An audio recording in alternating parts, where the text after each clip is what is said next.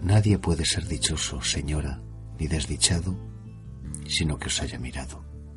Porque la gloria de veros en ese punto se quita que se piensa en mereceros. Así que, sin conoceros, nadie puede ser dichoso, señora, ni desdichado, sino que os haya mirado.